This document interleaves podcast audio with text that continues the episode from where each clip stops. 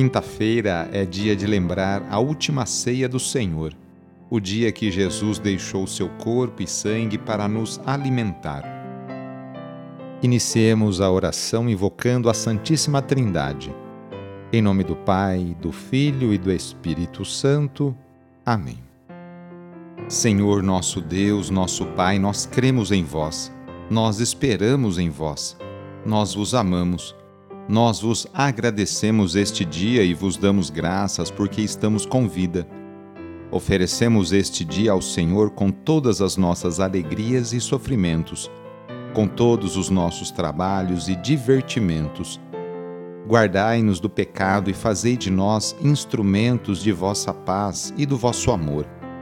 Ajudai-nos a observar vossos santos mandamentos. Amém quinta-feira, dia 20 de janeiro. O trecho do Evangelho é escrito por Marcos, capítulo 3, versículos de 7 a 12. Anúncio do Evangelho de Jesus Cristo segundo Marcos.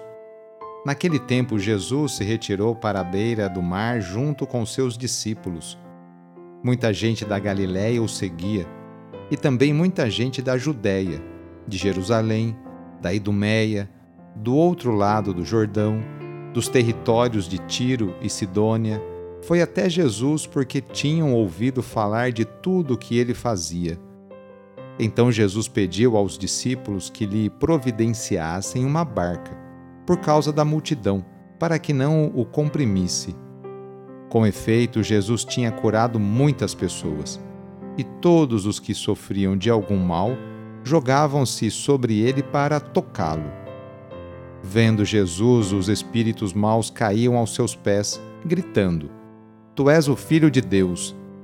Mas Jesus ordenava severamente para não dizerem quem ele era. Palavra da Salvação. Hoje a Igreja faz memória por São Sebastião. Sebastião nasceu na França, mas foi educado em Milão, na Itália. Pertencente a uma família cristã, foi batizado ainda pequeno.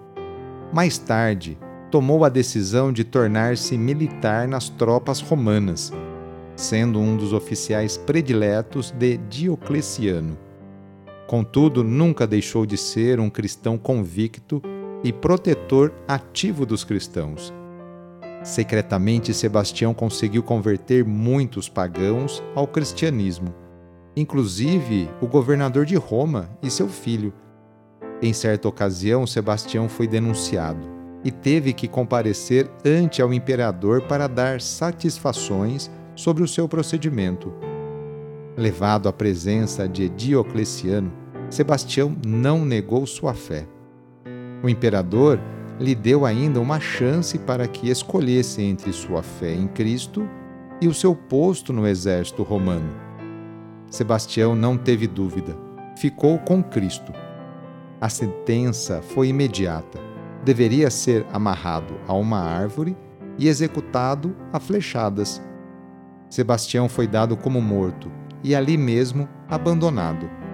Entretanto, quando uma senhora cristã foi até o local à noite, pretendendo dar-lhe um túmulo digno, encontrou-o vivo. Levou-o para casa e tratou de suas feridas até vê-lo curado. Depois de curado, ele apresentou-se ao imperador, censurando pelas injustiças cometidas contra os cristãos, acusando-o de inimigo do Estado. Perplexo e irado com tamanha ousadia, Diocleciano o entregou à guarda pretoriana após condená-lo, desta vez ao martírio no circo.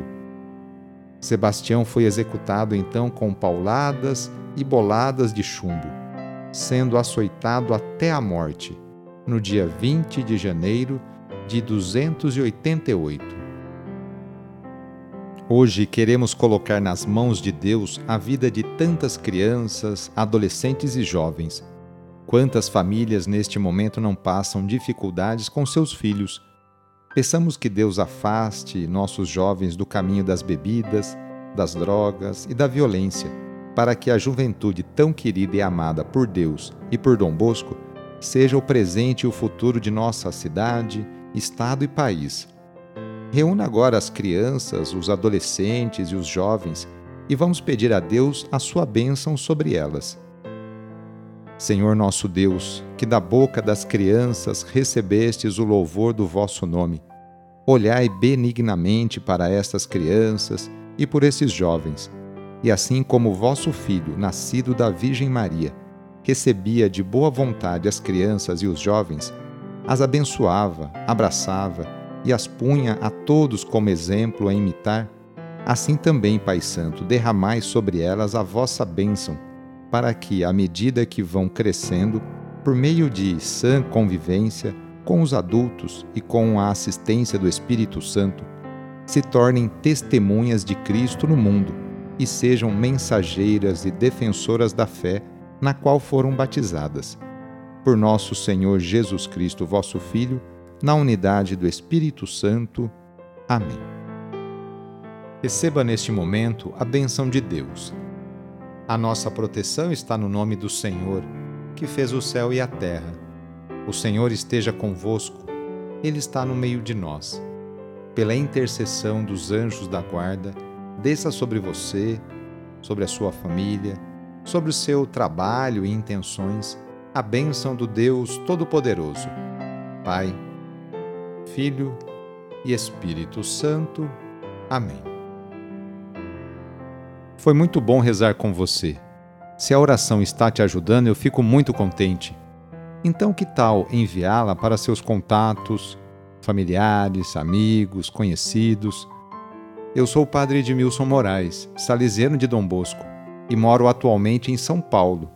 Que Deus continue abençoando você e sua família. Abraço, até mais.